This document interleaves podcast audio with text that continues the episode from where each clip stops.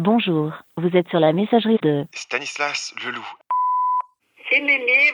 Écoute, euh, je t'appelais déjà hier, je t'appelle encore aujourd'hui, tu me réponds pas, je sais pas où tu es. Bonjour, c'est Nicolas de Perpignan. Euh, je voulais dire que j'avais vraiment adoré l'épisode d'interview avec Antoine Blanchemaison. Ah, ce mec est vraiment extraordinaire, son parcours m'a fait rêver. Euh, je vous invite tous à aller voir sa chaîne YouTube et à mettre plein de pouces bleus parce que vraiment, vraiment, il le mérite.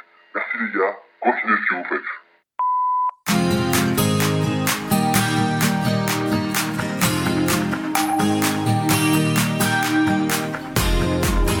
Vous écoutez le podcast Nomade Digital, l'émission de ceux qui veulent prendre le contrôle de leur temps et de leurs revenus pour pouvoir vivre et travailler n'importe où dans le monde. Chaque semaine, venez discuter entrepreneuriat, productivité et voyage avec deux gars qui le vivent au quotidien.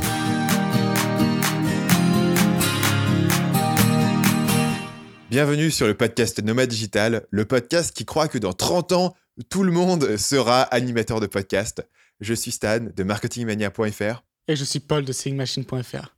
Donc Antoine nous a envoyé un message sur son propre épisode, on te remercie Antoine. Il nous a envoyé euh, ce fichier son alors qu'on a enregistré euh, l'épisode euh, hier, ou il y a deux jours, et qu'il est toujours pas publié. C'est ça. Euh, par contre, j'ai bien aimé la petite touche, je sais pas si tu as remarqué. Il s'est appelé euh, Nicolas de Perpignan, donc ça fait NDP, ce qui sont aussi euh, les initiales du podcast Nomade Digital Podcast. J'ai pas un sens de l'observation aussi aigu que toi, j'avais pas du tout remarqué. Voilà, donc aujourd'hui, on parle de sécurité de l'emploi, on parle d'être entrepreneur, on parle de risque. La question du jour, c'est de savoir si être entrepreneur, c'est devenu en 2016 euh, la nouvelle sécurité. Et d'abord, je tiens à faire des excuses publiques auprès du peuple vietnamien.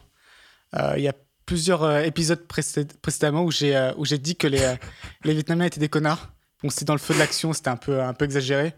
Et euh, entre deux, j'ai passé deux semaines au Vietnam et il y a des Vietnamiens qui ont été super sympas avec moi. Euh, du coup, j'ai senti euh, le lourd poids de la culpabilité. Donc voilà, je m'excuse. En plus, et- ils t'écoutent tous là-bas. On est, on est très très gros au Vietnam en fait, donc, donc tu prends du risque. hein. C'est ça. Et du coup, voilà, je m'excuse et j'espère que ça amènera à, à un apaisement des relations polo-vietnamiennes. bien, sûr, bien sûr, ce, euh, en parlant d'apaisement des relations, euh, pour apaiser euh, nos relations, eh ben, ça, serait, ça serait sympa que vous alliez nous laisser un appel à l'action. Un... vous allez nous laisser une évaluation sur iTunes. Paul, tu sais que récemment, que je suis rentré en France et je me suis rendu à une conférence, le Web Entrepreneur Day, qui est organisé par Morgane Février à Paris. Et il s'avérait qu'à cette conférence, il y avait de nombreux auditeurs du podcast Nomade Digital, que je salue d'ailleurs. Mais une chose m'a largement choqué, c'est que la plupart des gens que j'ai rencontrés, la première chose qu'ils me disaient dans leur phrase, c'est Ah, Stan, j'adore le podcast Nomade Digital, mais par contre, je t'ai pas encore laissé une évaluation. Et en fait, je l'ai tellement répété que maintenant, il y a une association pavlovienne entre euh, voir ma tête, entendre ma voix et se dire putain, évaluation iTunes. Euh, et malgré ça, eh ben, encore beaucoup de gens euh, ne l'avaient pas fait. Et donc, du coup, bah, je leur ai fait les gros yeux. Je leur ai serré la main très fort, tu sais, quand tu un peu de broyer les, les phalanges du mec pour, pour un peu t'imposer. Euh, j'ai tenté de faire ça euh, pendant la conférence et je pense que c'est pour ça que nos évaluations, on en a gagné 4-5 en fait. C'est les mecs qui ont, que, sur qui j'ai mis la pression en personne. Pour tous ceux d'entre vous bah, qui nous écoutez, euh, si un jour on se croise dans la rue et que vous voulez pas me décevoir, que vous voulez me, me faire chaud au cœur, eh bien prenez les devants, laissez aujourd'hui une évaluation iTunes. Vous ne savez jamais où je peux apparaître euh, dans votre cuisine un soir.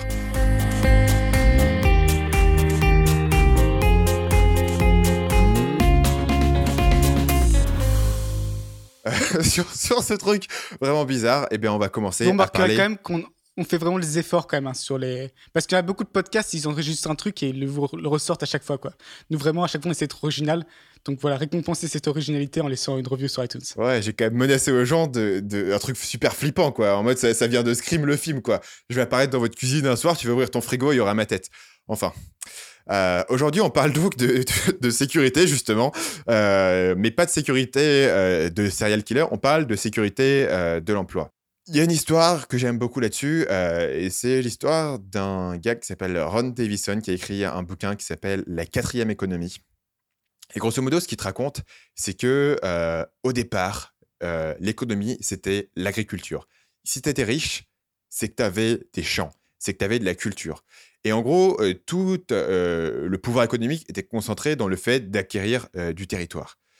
Et après, il y a eu un petit truc qui s'est passé, c'est la révolution industrielle. Et dans la révolution industrielle, bah, c'était plus celui qui avait le plus gros territoire qui gagnait, c'était bah, en l'occurrence les Anglais, c'était ceux qui avaient la technologie, c'était ceux qui avaient le capital, ceux qui pouvaient construire les machines, faire évoluer la science, aller plus vite que les autres. Et c'est à ce moment-là, en fait, que, que les Européens ont pu voilà, créer une, espèce d'avantage par rapport au reste du monde et un peu coloniser tout le monde parce qu'ils avaient cet avantage-là au niveau industriel. Et au XXe siècle, tu as une nouvelle transition, donc on arrive dans la troisième économie. C'est l'économie qu'on connaît aujourd'hui, c'est l'économie de la connaissance, l'économie de l'information, où en fait, c'était plus euh, les usines qui étaient les plus puissantes. Maintenant, les usines, elles sont en Chine. maintenant, ce qui était important, c'était euh, les compétences, la connaissance. Donc, on a vu la, création de très grandes entreprises euh, qui, euh, voilà, comme, comme Apple, Facebook, Google, tout ce que tu, peux imaginer, euh, et bien sûr IBM qui est le, la grande entreprise de l'âge de l'information, qui servait à collecter, organiser des, informations, traiter la connaissance, etc. Et en grosso modo, la thèse de Davison, et ce qui est intéressant, c'est qu'aujourd'hui, on se trouve dans une transition, on se trouve à la fin de cette troisième économie et on se trouve à l'aube d'une quatrième économie. Et dans la première économie, c'était l'agriculture. Dans la deuxième économie, c'était l'industrie. Dans la troisième économie, c'était l'information. Et selon Davison, la quatrième économie, c'est l'entrepreneuriat. Et sa thèse est que maintenant, on est arrivé à un point où, grâce à la technologie, avoir des grosses entreprises qui organisent l'information de cette façon n'a plus autant de sens que de plus en plus, on va se retrouver à avoir une économie d'agents libres qui peuvent interagir sur un modèle très flexible et que voilà, ce changement en fait macroéconomique va avoir un impact dans la vie de tous les jours des gens qui vivent aujourd'hui dans, dans, une économie. Et l'idée, c'est que bah, quand tu te retrouves à un moment de transition, de façon naturelle, tu, il est facile d'imaginer que les choses vont continuer comme elles l'ont été. Et en gros, lui, il nous dit que l'erreur que vous faites, c'est que vous pensez que parce que ça a été comme ça pour vos parents, ça va être comme ça pour vous. Alors qu'en fait, non, regardez le gars qui était au moment de la révolution industrielle, et ben en fait, sa vie a complètement changé par rapport à son père. Son père euh, travaillait dans un champ, lui travaillait dans une usine. Et pareil sur la génération, tu vois, de, mon grand-père vis-à-vis de mon père. Mon père mon, grand-père travaillait à l'usine. Mon père était, euh, tu vois, dans, dans l'information. Il soignait des gens. Donc justement, une des choses qui est intéressante dans euh, la théorie de Davison, c'est l'exemple de l'IBM Man. Donc en gros, c'est le gars qui décide d'aller à l'université au milieu euh, du XXe siècle, tu vois, dans les années 40, euh, euh, grosso modo, et qui décide de s'investir dans des voilà dans cette grande entreprise qui, qui cherche à organiser l'information, etc. Et en fait, à l'époque, aller à l'université, c'était un truc de couillon. Parce que les gens disaient, mais fais un vrai travail, va, va, au champ, apprends à, construire des maisons, deviens maçon, tu vois, fais un vrai travail, un truc qui, qui est concret. Fais pas un truc où tu vas, où tu vas aller euh, à l'université, aller apprendre des trucs intellectuels et après porter ta petite cravate et, aller euh, au bureau. Et en fait, il dit que bah, cette transition-là, elle a été un peu difficile et, beaucoup de gens pensaient qu'aller à l'université, c'était juste pour les fils de riches qui voulaient rien foutre ou pour les gens qui étaient un peu intello et qui voulaient pas travailler de leurs mains. Euh, et, en fait, il s'est avéré que les gens qui ont fait ce pari, euh, de plus en plus, bah, ils se sont retrouvés dans des positions favorables, ils ont, ils ont pu accéder aux, meilleures opportunités dans la vie, et que, bah, comme, on comme on le sait, tout au long du XXe siècle, euh, faire ce trajet-là, c'est-à-dire bah, aller à l'université et ensuite trouver un bon boulot, c'est devenu le script dominant dans notre société actuellement, en tout cas quand tu es dans la classe moyenne. Euh, et, ce qui est intéressant, c'est de voir que bah, il y a un moment donné où ce script-là, il était considéré comme euh, un peu marginal, euh, un peu avant-gardiste, etc. Et moi, ça me semble pas fou d'imaginer qu'on peut se retrouver aujourd'hui dans une transition qui est similaire. Donc, comme tu l'as dit, bah, justement, avec ton grand-père, avec ton père et avec toi, qu'il y ait une transition similaire qui se fasse entre, entre travailler dans l'économie industrielle, dans l'économie d'information, et puis après dans l'économie entrepreneuriale. Effectivement, et moi, c'est exactement pareil pour mon père, c'est assez marrant. Et mon grand-père, mon grand-père travaille dans une usine, et mon père est actuaire, donc il fait des statistiques dans l'assurance, donc c'est exactement la même transition. Et, euh, j'ajouterais que même historiquement, euh, c'est pour ça notamment que la noblesse n'a pas eu beaucoup de son pouvoir, c'est parce qu'ils ne se sont pas adaptés pendant euh, l'âge industriel, ils sont restés trop sur leur terre, et alors que c'était plus là où il y avait la vraie richesse, comme tu as dit avant. Et un, un, autre élément, donc d'un point de vue économique, macroéconomique, euh, qui est intéressant là-dessus, c'est la notion de coût de transaction. Donc le coût de transaction, c'est euh, le coût qui est associé à faire une certaine transaction économique, donc à faire un achat. Et euh, l'idée, c'est que avec Internet, tu peux très facilement euh, avoir les informations, euh, faire une transaction même avec des individus. Imagine par exemple eBay, tu vois. Euh, à l'époque, tu voulais faire eBay, bah fallait aller au, marché aux puces, donc fallait te déplacer, fallait négocier avec le gars, fallait aller voir les mecs un par un, etc. Le fait d'avoir eBay te simplifie largement les transactions de personne à personne. C'est vachement moins coûteux en termes de temps et d'énergie pour faire cette transaction. Ce podcast est un très bon symbole aussi. Ce podcast serait totalement impossible avec les technologies de communication et de transactions qu'on a actuellement bah, il serait surtout illégal parce que euh, l'État a très longtemps contrôlé euh, la radio et les informations que tu pouvais y diffuser. Mais effectivement, il aurait fallu avoir des antennes, des relais partout, etc. Ça aurait, été impossible. Mais en fait, si tu veux, ça, bah, nous, nous, on kiffe ce truc-là. On kiffe les coûts de transaction qui sont diminués parce que, bah, typiquement, Amazon FBA, ce podcast, euh, moi, ce que je fais dans, dans mon business, le fait de pouvoir voyager, d'être nomade digital, tout ça, c'est possible pour ça. Le pendant de ça, c'est que bah, tout changement apporte des bonnes choses et, apporte des mauvaises choses, ou en tout cas fait perdre des trucs sur lesquels les gens étaient attachés par le passé. Et, là, ce qu'on est en train de perdre en ce moment, c'est ou plutôt ce qu'on a perdu, et ce que les gens sont, en train de s'apercevoir qu'on l'a perdu, c'est bah, la sécurité de l'emploi, c'est l'idée que tu peux euh, rentrer dans une boîte et faire carrière là-bas. Euh, et je pense que nous, notre argument, moi en tout cas mon argument en matière de précarisation, c'est que euh, je pense que c'est la vérité. Tu vois, le constat qu'ils font est juste. Euh, mais en fait, je suis pas convaincu que leur solution euh, soit faisable. J'ai l'impression qu'ils essayent un petit peu de, renverser la marche des temps euh, et, que, et que ça va être de plus en plus dur. Parce que pour le moment, bah, on a ces histoires d'Internet, etc. quand les robots et l'intelligence artificielle va arriver, là, tu, plus personne pourra les freiner, quoi. Et ça, si tu vraiment tu regardes les, les, progrès qu'ils font en termes d'intelligence artificielle, euh, les voitures qui, se conduisent toutes seules, etc. Rien que ça, ça va détruire un grand nombre d'emplois et, euh, personne ne pourra le freiner parce que ça apportera tellement d'économies que, que c'est comme aujourd'hui les, les décolonisations. C'est pour ça que c'est marrant. Marrant parce que c'est un peu du, mouvement de gauche, c'est-à-dire le mouvement du debout, et le mouvement aussi de, justement, de, on va dire, par exemple, le revenu universel, euh, et aussi le fait de pas que le travail ne soit pas forcément considéré avec un revenu, en fait. Et moi, je crois plus, beaucoup plus à la deuxième chose, c'est-à-dire que plus ça va aller, moins chaque humain sur Terre aura besoin de travailler. Et du coup, euh, ou en tout cas pour être payé pour travailler. Et du coup, c'est à voir ce qu'on veut faire de son temps libre. Et je pense qu'avec le bon état d'esprit, on pourrait euh, justement. Euh, après, je ne vais, pas, je vais pas aller trop là-dedans, mais par exemple, si tu jardines de ton côté, si tu, on va dire, tu, tu coupes ta haie, ça fait un beau truc, il y a de la valeur apportée. Alors que la valeur apportée été la même si tu avais payé quelqu'un pour ça, mais si tu avais payé quelqu'un pour ça, ça serait rentré dans les, chiffres du, euh, euh, du, PIB. Donc, il y a cet aspect-là, en, lequel je crois beaucoup. Je crois qu'à l'avenir, on aura un boulot où on n'aura pas beaucoup, beaucoup travaillé, et ensuite, on aura justement, on pourra consacrer le reste du temps à des hobbies, mais qui sont eux aussi productifs, en fait. Euh, donc, c'est, je pense que politiquement, on ne peut pas aller contre le mouvement ou l'économie. par contre, d'un point de vue individuel, on peut s'adapter correctement. Parlons justement des stratégies d'adaptation parce que le revenu universel, etc., c'est probablement quelque chose sur le long terme qui, qui va arriver. Pour le moment, c'est pas encore une solution pour les gens. Euh, et donc, encore aujourd'hui, encore aujourd'hui, nous, on est des, des marginaux dans notre, notre vision des choses. C'est-à-dire que, on considère que l'entrepreneuriat, c'est euh, un, un, chemin vers la prospérité, alors que la plupart des gens considèrent encore que c'est un, un, truc où c'est la loterie, quoi soit tu vas devenir Mark Zuckerberg, ou soit tu vas devenir Bill Gates, ou soit tu vas devenir un, échec total et tu vas être inemployable et tu vas rater ta vie. Euh, et pour moi, ça, c'est basé sur l'idée euh, de l'emploi stable, euh, de la carrière, etc.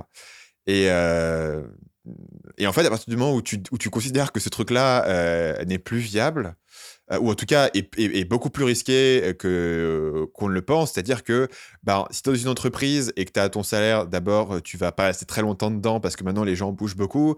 Euh, tu, peux te tu peux te faire virer, l'entreprise peut faire faillite. le secteur industriel dans lequel tu es peut se faire peut se faire disrupter par une startup internet, ça peut arriver, hein, ça va arriver à beaucoup de gens, en particulier dans le secteur financier par exemple. Tu vois, un, truc, c'est pas les financiers, c'est pas les routiers ou quoi que ce soit. C'est vraiment les, gars qui, qui, font de l'allocation d'actifs financiers. Ce secteur-là, dans les 20 euh, prochaines années, on planifie qu'il va être divisé par deux. C'est-à-dire que la moitié des gars vont se faire couper. Pourquoi? Parce que maintenant, il y a de plus en plus de gens qui investissent dans des, voilà, dans, des grosses boîtes qui, utilisent justement du logiciel pour gérer l'allocation de portfolio, équilibrer les trucs, etc. Donc, il n'y a plus besoin d'autant de monde pour faire ces comptabilités-là et pour faire ces, décisions-là. Ça marche aussi bien comme ça. Et en fait, euh, voilà, donc en gros, le gars qui devient aujourd'hui euh, conseiller financier euh, dans la BNP, il n'est pas sûr que dans, que dans 15-20 ans, il soit aussi en sécurité qu'il peut l'imaginer. Tout à fait, je suis totalement d'accord. Et ça, c'est un, c'est un truc marrant parce que du coup, on est quand même pas mal maintenant à le penser. hein. Maintenant, euh, je sais pas pour proportion de la population, mais c'est pas totalement. euh, Ouais, il y a quand même pas mal de personnes. Par contre, je sais pas quand il a écrit son livre. Bah, parmi les gens que tu rencontres euh, au Cambodge et en Thaïlande, il y a pas mal de personnes. Moi, parmi les gens que, que je rencontre dans la vraie vie en France, euh, voilà, ça reste ultra marginal. Non, mais ça me faisait penser, tu sais, à ce que Peter Thiel dit. Je sais plus c'est quoi, c'est quoi, comment il l'appelle là. Euh, en gros, la, la vérité que toi seul tu connais, quoi. Que, une vérité Ouais. qui va à contre-sens de tout ce que dit tout le monde. Et je pense qu'à mon avis, tu disais ça il y a 10 ans. Euh, là, tu étais vraiment le seul mec qui avait, euh, qui avait compris ça, quoi. Euh, maintenant, moi, ça, maintenant, ça me semble une évidence totale. Je tous les indicateurs, même statistiquement, ça se voit très bien qu'il y a une augmentation de la freelance, augmentation de l'entrepreneuriat, notamment aux États-Unis, que les gens tiennent leur boulot de moins en moins, euh, qui changent plus souvent de boulot. Ça me paraît une évidence totale. Mais pourtant, pour une raison que je connais pas trop, ça reste, voilà, ça, ça pourrait sentir dans les mentalités. Bah, les grands, si tu veux, à mon avis, il y a, y a aussi un effet de, de grands médias, tu vois. Euh, les grands médias n'en parlent pas parce que c'est pas la vision du monde que eux donnent, parce que c'est pas la vision du monde qu'ils ont. Euh, ils ont. Ils ont plus un héritage traditionnel assez ancien. Et en fait, euh, les, gens qui, qui sont informés sur ce genre de choses, c'est les gens qui suivent des petits médias. Donc nous, on compterait comme un petit média, mais nous-mêmes, on est informés via des forums, via des blogs, via d'autres podcasts. Et donc, dans le, dans le grand public, tu vois, dans le mass market, il n'y a pas encore cette notion. Alors que la notion de la startup, en tant que, en tant que moonshot, tu vois, en tant que ticket de loterie, là, par contre, elle est rentrée. L'idée que, ok, tu peux monter une boîte et lever des millions de dollars euh, et, euh, et faire, et faire fortune, ça maintenant, c'est rentré dans la conscience collective. Le problème, c'est que la plupart des gens ne peuvent pas s'imaginer le faire parce que ça demande tellement de sacrifices et c'est tellement euh, risqué. Mais l'idée que de plus en plus de gens vont être freelance, indépendants, etc., c'est pas encore rentré. Et tu disais tout à l'heure que l'histoire de Peter Thiel avec le secret, justement, il y a, a 10-15 ans, il y avait un gars qui avait eu cette idée-là, que de plus en plus de gens allaient devenir freelance. Euh, et donc, c'était son secret, c'était son idée, il a, eu, il a eu cette idée-là. Et en gros, le mec a monté une boîte, et c'est euh, Upwork. Donc, euh, il a c'est monté Odesk à l'époque. Parce que du coup, il s'est dit, ouais, personne ne le voit venir, mais moi, je pense que de plus en plus de gens vont devenir freelance. Donc, je vais créer une plateforme qui sert à connecter les freelances avec les gens qui, qui les recrutent. Et du Moi, coup, je suis fasciné par ce genre de choses, Ouais. en fait, parce que même il y a 15 ans, c'était. En fait, si tu regardais vraiment là où il fallait regarder, c'était évident, parce que tu voyais que la communication augmentait, tu pouvais discuter sur Internet, les frais de transaction étaient possibles, tu pouvais envoyer via PayPal euh, sans problème euh, les virements en ligne. Euh, ça paraît. Toi, c'était.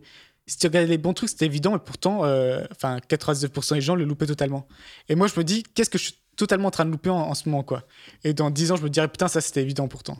Euh, ça, c'est une autre. Enfin, c'est. euh, je pars sur une tangente, mais je trouve ça assez euh, marrant. Faudrait qu'on se fasse un jour un, épisode euh, euh, sur le futur ou les, tendances futures ou les choses qu'on surveille. Moi, j'ai aussi des, trucs qui, m'intriguent du côté de la réalité virtuelle, par exemple, ce genre de choses, qui est pas vraiment le sujet de cet épisode, mais ça pourrait être intéressant d'en parler, de voir ce qui peut arriver là. Et les trucs que. Voilà, parce que là, l'histoire du freelance, etc., de plus en plus de gens le reconnaissent. À mon avis, il y a plein de trucs aujourd'hui que ni toi ni moi ne s'en apercevons, mais il y a quelques gars qui, qui le savent et qui sont en train de capitaliser dessus au maximum, quoi. Effectivement. Donc parlons de, de comment est-ce que tu vas remplacer cette sécurité. Donc euh, on a parlé de voilà de euh, les emplois ils sont plus aussi sécurisés qu'ils qu'ils étaient avant. La question c'est que beaucoup de gens font ce constat. La question c'est qu'ils savent pas trop par quoi le remplacer. Et nous on a l'impression dans, notre vie d'avoir euh, commencé à, réfléchir à des solutions là-dessus, avoir trouvé en un sens une, nouvelle sécurité qu'on pouvait construire basée justement sur ces idées de- d'avoir des compétences entrepreneuriales. Et c'est effectivement le, bon terme, je pense, se construire une sécurité. Moi, c'est en, faisant ce que je fais, c'est vraiment l'impression que, que j'ai. Et je pense que la plus grosse sécurité actuellement, euh, de très loin, euh, c'est les compétences.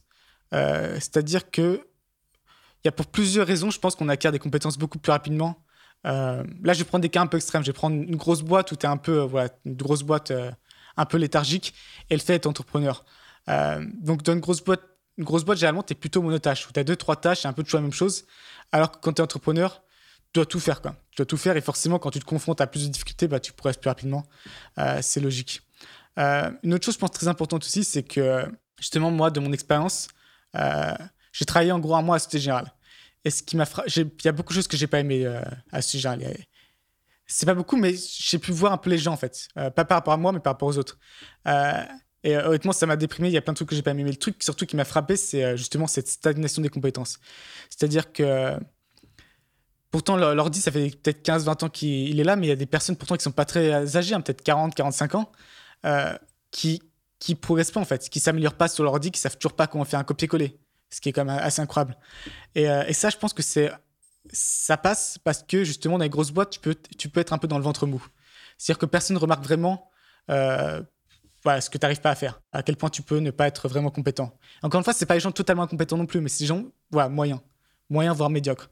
Euh, et ça, ça passe. Par contre, si tu es, entrepreneur, si tu es moyen ou médiocre, ça passera pas. Et donc, tu as une responsabilité de total, tout le temps te former, tout le temps t'améliorer. Et la dernière chose qui est un peu liée à ça aussi, c'est que justement, je dirais que dans une grosse boîte, ce qui se passe. Et je comprends pourquoi les gens sont un peu justement dans cette léthargie, parce que les actions que tu fais n'ont pas vraiment de conséquences, sauf si tu fais vraiment, vraiment de la merde. Euh, donc, c'est-à-dire que tu as intérêt à juste la jouer sûre, euh, voilà, faire, euh, faire ce qu'on te demande. euh, et tu sais très bien que de toute façon, même si tu fais un excellent boulot, ça va quasiment rien changer à l'échelle de l'entreprise. Donc, il y a cette, ce bloc-là aussi, ce blocage-là. Alors que dans ta propre boîte, bah, forcément, t'es- notamment quand tu commences, bah, tu es le seul qui fait avancer la boîte. Et si t'es pas là, ça avance pas. Euh, donc, je, pense que toutes ces choses-là font que tu as, une pression constante pour t'améliorer, pour progresser, qui font justement monter ton niveau de compétence, qui font même, je, dirais même que même si euh, ton aventure entrepreneuriale échoue pour une raison ou une autre, je pense que c'est plus facile euh, de retrouver un boulot ensuite parce que ton niveau de compétence sera plus élevé. Donc, pour moi, je, pense en tout cas de ma personnelle, je pense que mes compétences que j'ai développées là en étant depuis deux ans entrepreneur, c'est ouais, c'est ma plus grosse sécurité de très loin. Une chose qui me vient à l'esprit, c'est que, en fait, c'est pas seulement tes compétences, que pour être recruté, il suffit pas seulement d'être compétent, il faut aussi pouvoir le montrer. Et un truc qui est, qui est cool quand tu fais ce que nous on fait, bah, c'est que tu peux très facilement montrer ce que tu as fait. Quoi. Et, grosso modo, tu dis, bah voilà, j'ai fait, j'ai fait tel site, on a tel, audit, tel nombre d'auditeurs sur le podcast, Effectivement. euh, j'ai travaillé avec tel client, j'ai eu tel résultat. Clairement, tu bosses dans une grosse entreprise, c'est plus difficile d'isoler tes résultats, surtout si tu es à, bas niveau, que tu fais partie d'une équipe, etc. Ça peut être assez difficile de, démontrer ta compétence. Aujourd'hui, si les gens sont capables de m'engager sans me rencontrer euh, pour gérer leur campagne Facebook et me, confier des milliers d'euros par mois, euh, voilà, sans m'avoir jamais vu, euh, je suis à peu près euh, persuadé que mon site suffirait à persuader un employeur potentiel de, m'engager, voilà, au cas où j'avais besoin de, retrouver un boulot derrière. Et en fait, tu as, ce sens où le fait de pouvoir montrer ton travail, euh, c'est un atout énorme. Quoi. Il, vaut mieux avoir, il vaut mieux avoir un site euh, qui est actif, où tu as, as, des visiteurs, où les gens te suivent, où les gens te filent de l'argent, euh, plutôt qu'avoir un CV qui montre euh, tes diplômes et, euh, et avec trois lignes sur ton boulot. Quoi. Et, euh, et, ça, je pense que c'est quelque chose que beaucoup de gens sous-estiment. Moi, j'en ai beaucoup parlé à mon petit frère, parce que mon petit frère, il veut faire du ciné. Il a quel âge, et je lui ai dit, mec, euh, il a 22 ans. Ok, ah, je pensais plus petit. Euh, bah, il, moi j'ai 24, il est, il, a, il est juste un peu plus jeune. Ok. Euh, attends, il est né en 95. Non, il a, il a 21. Il a 21. Euh, il a 21 ans. Et, euh, et euh, je lui ai dit, mais le mec, le meilleur truc à faire pour percer dans le ciné, c'est d'avoir fait des trucs, quoi. D'avoir une chaîne YouTube, d'avoir des vidéos qui tournent, d'avoir euh, une preuve de ton travail. Parce que tu peux le faire. Pourquoi te contenter d'avoir un CV quand tu peux avoir un exemple vivant de ton travail? Et ça, ça peut s'appliquer à tout le monde. Honnêtement, tu es, programmeur, tu peux, tu peux participer à des projets open source, euh, tu peux créer une petite application, etc. Même si tu, même si tu cartonnes pas en business, pas forcément grave, parce que derrière, tu pourras toujours rebondir sur la base de ça, parce que assez peu de gens l'ont fait, c'est un avantage compétitif énorme si tu as besoin de trouver un boulot derrière. Tout à fait d'accord. Euh, le, le, deuxième aspect, et qui est plus direct, c'est les, actifs que tu contrôles. Donc le problème de travailler dans une grosse boîte, évidemment, euh, de, ce niveau-là, en termes de risque, ben, c'est parce que tu contrôles, tu contrôles pas la boîte, donc tu contrôles pas la direction de la boîte. Donc il est possible que même toi, si tu fais un super boulot, et ben ton, le, voilà, la division dans laquelle tu travailles peut se planter, le produit sur lequel tu travailles peut être, euh, annulé, l'entreprise elle-même peut, faire, euh, peut échouer ou peut avoir des difficultés financières et, faire des licenciements. Tu n'as pas un contrôle absolu sur ton destin. Et quoi qu'il arrive aussi, une fois que tu es parti de la boîte, il te reste rien. quoi. Donc j'ai envie de dire, si jamais, effectivement, moi je suis pas euh, travail salarié, c'est pas, enfin, ça peut être bon aussi, mais il faut au moins justement s'assurer que tu acquiers des compétences, parce qu'une fois que tu pars, euh, tu te barreras pas avec, euh, tu, te tu, partiras avec euh, très peu d'actifs. Donc au moins à s'assurer. Ouais, tu pars pas avec une partie de la ouais, boîte. Au quoi. moins s'assurer d'avoir acquis des compétences, que c'est un travail qui te challenge et que tu acquiers des compétences. Et aussi, euh, aussi, on en parlera après, mais aussi, non, je pense, en l'occurrence, une boîte, ça peut aussi être un, une, bonne méthode pour acquérir un certain réseau. Euh, et puis voilà, donc du coup, le contraste, c'est que quand tu travailles sur ton propre truc, bah, tu, euh, euh, tu as un site, tu as une audience, tu des gens qui te suivent, c'est un actif que tu peux, tu peux t'en servir pour, euh, pour rebondir, pour faire des choses. Dans ton cas, tu as des relations avec des fournisseurs, tu as, des produits, tu as, voilà, tout, as tout un tas de, de, choses que tu peux utiliser pour faire autre chose. Et moi, par exemple, récemment, j'ai testé de, de, lancer des formations, ce genre de choses. Bah, le fait d'avoir une, une, audience euh, que j'ai montée en, en, faisant, en faisant des podcasts, en écrivant des articles, etc., me permet d'avoir cette flexibilité-là, ce contrôle. Tu vois, si quelque chose ne marche pas, je peux toujours rebondir sur autre chose, tenter, parce que j'ai des actifs que sur lesquels je peux m'appuyer. si comme tu l'as dit, si tu es dans un boulot et que, et que tu pars, eh ben, tu peux pas t'appuyer sur ce que tu as fait, tu peux pas récupérer les clients, tu euh, tu peux pas récupérer la liste ou, le site ou l'audience. Euh, donc tu dois repartir de zéro ou en tout cas, en tout cas, de pouvoir argumenter de ce que tu as fait chez un autre employeur, ce qui est, ce qui est tout de suite beaucoup plus difficile. Euh, le, troisième élément euh, de sécurité, donc on a parlé justement des, compétences, on a parlé des actifs, euh, c'est aussi les économies. Je pense que quand tu étais dans une, optique de carrière, de, salaire, quelque chose de très stable, tu pouvais te permettre de vivre un peu au-dessus de tes moyens et d'être en dette ou d'acheter pas mal de choses je pense que le, indépendant des, gens qui sont entrepreneurs, que je vois dans mon, dans mon milieu, et on en fait tous les deux parties, c'est que on, a, on est plus conservateur sur la façon dont on va dépenser notre argent. Euh, on pense à, à, mettre de l'argent de côté, des économies. On comprend que il n'y a pas de garantie, il peut y avoir des fluctuations, etc. On est plus sensible, je pense, à ça, justement parce qu'on est, voilà, on, voit, on voit qu'il y a des fluctuations qui sont possibles. Totalement, c'est un facteur de stress qui est pas négligeable en fait. Euh, ça, moi, et pourtant, maintenant, je gagne l'argent plus que ce que je pourrais espérer gagner avec euh, n'importe quel salaire. Mais je le ressens quand même, toi. Les. Alors que c'est débile, toi. Mais c'est vrai que j'ai une certaine envie de ce, truc où ouais, tu gagnes tes 2500 euros tous les mois, boum, ça arrive, ça arrive. Quoi. Ça, ça. Maintenant, ça va mieux, mais au début, notamment, c'était quelque chose, je me dis, c'est comme un luxe énorme. Euh, mais le problème, c'est qu'actuellement, bah, effectivement, tu peux gagner 2500 euros par mois, mais tu sais pas quand ça va s'arrêter. Donc cet avantage-là est beaucoup moins euh, important qu'auparavant. Et c'est pour ça que je pense que c'est beaucoup plus risqué, notamment euh, d'acheter une, d'acheter une maison à crédit. parce qu'avant, c'était sûr, tu gagnais ton boulot pendant 40 ans à l'usine, tu pouvais payer ta maison. Quoi. maintenant, qu'est-ce qui se passe si tu te fais virer au bout de 5 ans? Bah, Tu es un peu dans la merde. Et, du coup, je pense qu'en fait, tout ce dont on a parlé aujourd'hui a un impact sur, vraiment sur la façon dont tu mènes ta vie et sur tes habitudes de consommation, etc. Moi, je vois la façon dont, j'ai géré ma consommation euh, les choses que j'achète, les, biens que j'ai, tu vois. Il y a une partie qui est liée au fait d'être nomade digital, mais pas entièrement. Euh, il y a aussi une partie qui est liée à, te dire que, euh, putain, est-ce que ça a du sens de, de claquer 1000 euros dans un écran plat, quoi, pour ta télé? Quand cet argent, enfin, 1000 euros, c'est un mois et demi de, de, survie, quoi. Dans le pire des cas, un mois et demi de survie, tu vas bouffer des nouilles en Thaïlande. Euh, un mois et demi de ta vie de liberté que tu peux avoir, bah, d'un coup, tu l'as plus parce que tu as voulu avoir un écran plat chez toi. Et moi, ce sacrifice-là, en ce moment, je suis pas capable de le faire. Donc, euh, donc j'achète assez peu de choses, en fait, pour cette raison, parce que je calcule tout en termes de, temps que je pourrais vivre avec cet argent euh, sans travailler, ou si mon truc se pète la gueule, ou voilà, on sait jamais ce qui peut arriver. quoi. C'est marrant, j'ai exactement le même réflexe. J'ai totalement le même réflexe. C'est assez marrant.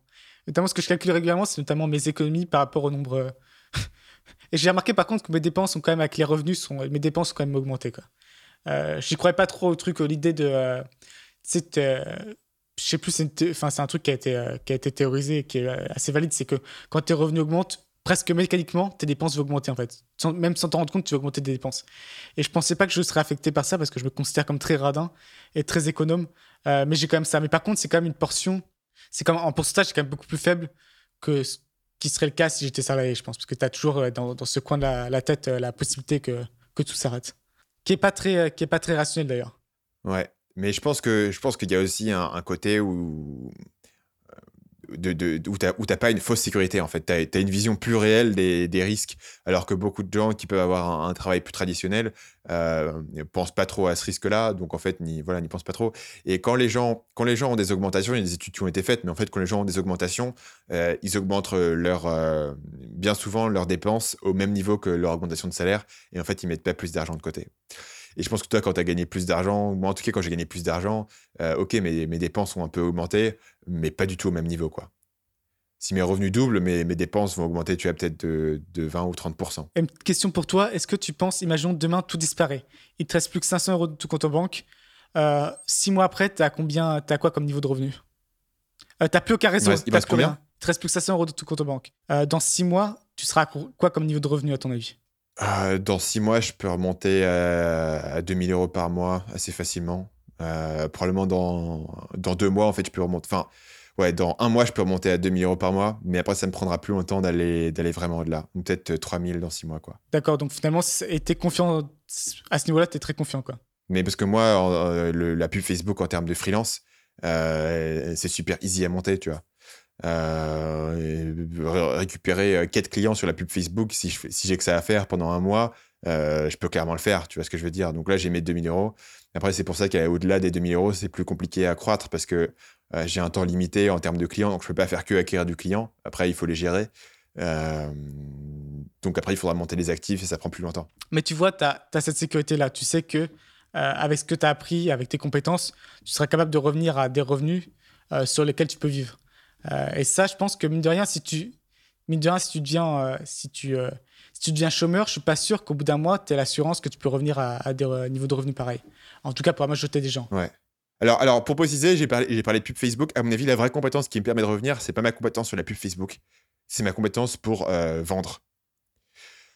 De- D'être capable d'aller voir un mec et lui dire voilà ce que j'ai à vendre, voilà combien ça coûte, est-ce que tu le veux, et de, et de derrière le persuader de discuter avec lui, etc.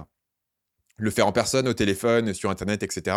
Le fait d'avoir cette compétence-là dans, ta poche, euh, ça te permettra toujours de, de remonter un projet, de, vendre un petit projet en freelance, etc.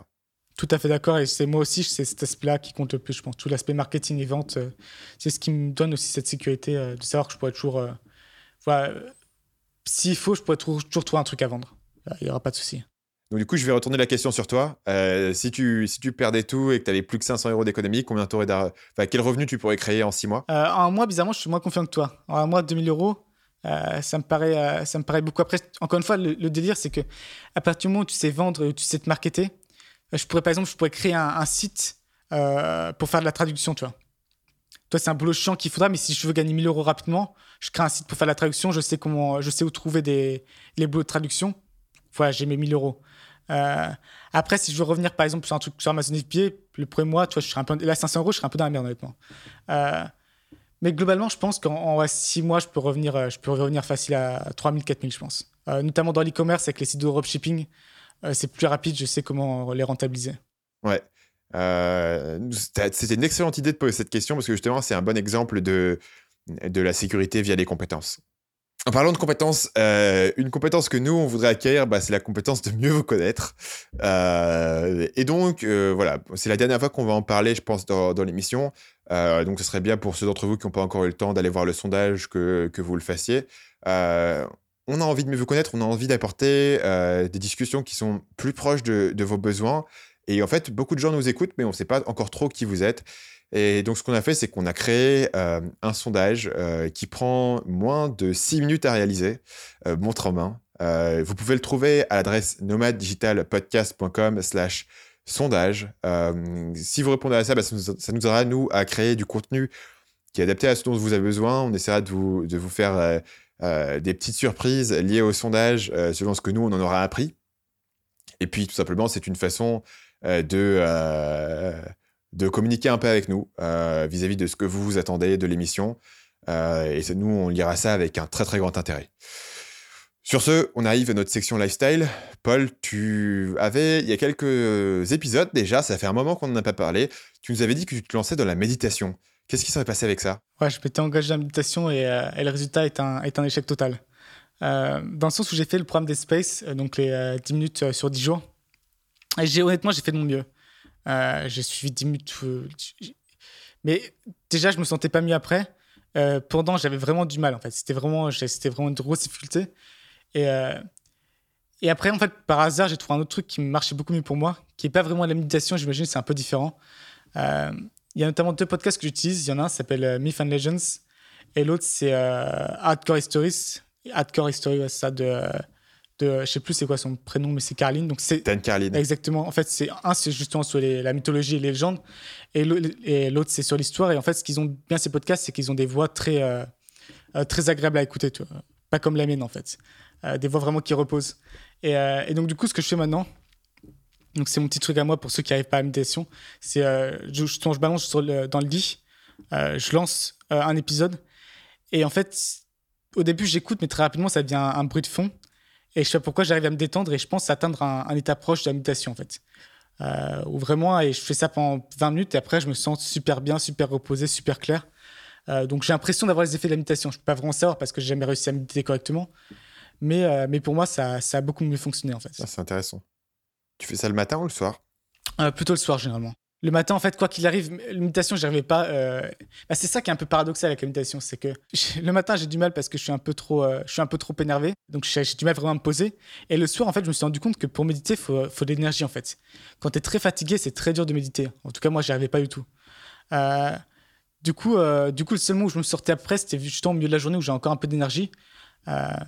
Mais le matin, par exemple, le matin, j'avais pas, le soir, j'avais pas. Et alors que ça, le truc du podcast, ça, ouais, j'y arrive à peu près tout le temps. Le matin, j'ai quand même un peu de mal, mais, euh, mais sinon, euh, ça va. Cool, c'est une bonne astuce. Euh, moi, ce que, ce que j'ai beaucoup fait quand j'avais un peu plus de mal à méditer, il y avait des moments où c'est plus compliqué. Courir, pour moi, c'est équivalent. quoi. C'est un effet équivalent. Ça prend plus longtemps et ça fait plus mal aux jambes, mais, euh, mais quand tu reviens, tu as, des bénéfices qui sont similaires. Et l'avantage de courir, c'est que tu n'as pas besoin d'avoir de l'énergie pour le faire. Donc, pour, pour la méditation, il faut être concentré. Pour moi, courir, même si je suis à la fin d'une journée de boulot, que mon cerveau est complètement euh, free, mais de free de chez free. En fait, euh, euh, cette année, j'ai oublié quatre fois mes clés en partant courir. Tellement à chaque fois que je vais courir, euh, généralement, c'est la fin de journée où j'ai où j'ai plus une seule euh, cellule de cerveau qui fonctionne. Euh, et pourtant, à tous les coups, ça marche et ça me recharge. C'est vraiment pour moi une méthode miracle. Euh, mais c'est pas ça ma section lifestyle aujourd'hui. Euh, aujourd'hui, je voulais parler euh, de Trello. On n'a jamais parlé. C'est une petite application de gestion de projet qu'on utilise pour gérer ce podcast. L'avantage de Trello, c'est que c'est très visuel, c'est très collaboratif. Et en gros, tu as différentes colonnes et tu as des cartes. Donc, nous, on fait une carte par épisode. Et on a différentes colonnes qui sont idées, épisodes à, planifier, épisodes à enregistrer, épisodes à monter, épisodes à publier. En fait, on, déplace nos petites cartes d'épisodes de colonne en colonne. C'est visuel, on, est, on est à trois dessus. Ben, Il y, a, y, a, y a Paul euh, et Gilles qui s'occupent euh, du montage et moi-même. Et comme ça, on peut collaborer sur les épisodes. Et c'est plutôt bien foutu. Tu peux mettre des pièces jointes sur tes, hum, sur tes cartes, etc. Et puis voilà, le, plan de base est totalement gratuit. Moi, ça fait longtemps que j'utilise ça. Et, euh, et c'est bien utile pour ce type de, de process. Moi, je l'utilise pour tous mes business aussi. Et, euh, ouais, quand tu as besoin de collaborer, c'est ce qu'il y a de mieux de très loin. Ouais, parce qu'il y a beaucoup de, il y a beaucoup de logiciels de gestion de projet qui sont plus complexes, avec des listes, avec des sous-listes, etc. Euh, mais moi, j'ai jamais trouvé qu'ils étaient très. Euh... Enfin, j'avais tendance à, à, si tu veux, les abandonner assez rapidement. Et Trello, ça fait plusieurs années que je l'utilise. Et, euh, et, comme il est simple et facile à prendre en main, en fait, les gens les utilisent euh, sincèrement. Et donc, du coup, ça reste à jour. Et donc, du coup, c'est. Euh... Il vaut mieux un système simple qui fonctionne qu'un système compliqué que personne n'utilise. Tout à fait d'accord. Bah sur ce, on va se quitter. Euh, on se retrouve jeudi prochain pour un nouvel épisode de, du podcast Nomade Digital. D'ici là, vous pouvez bien sûr vous rendre sur nomadedigitalpodcast.com pour retrouver tous les épisodes du podcast, vous abonner, nous laisser votre avis ou bien remplir notre sondage. À la semaine prochaine. À jeudi prochain.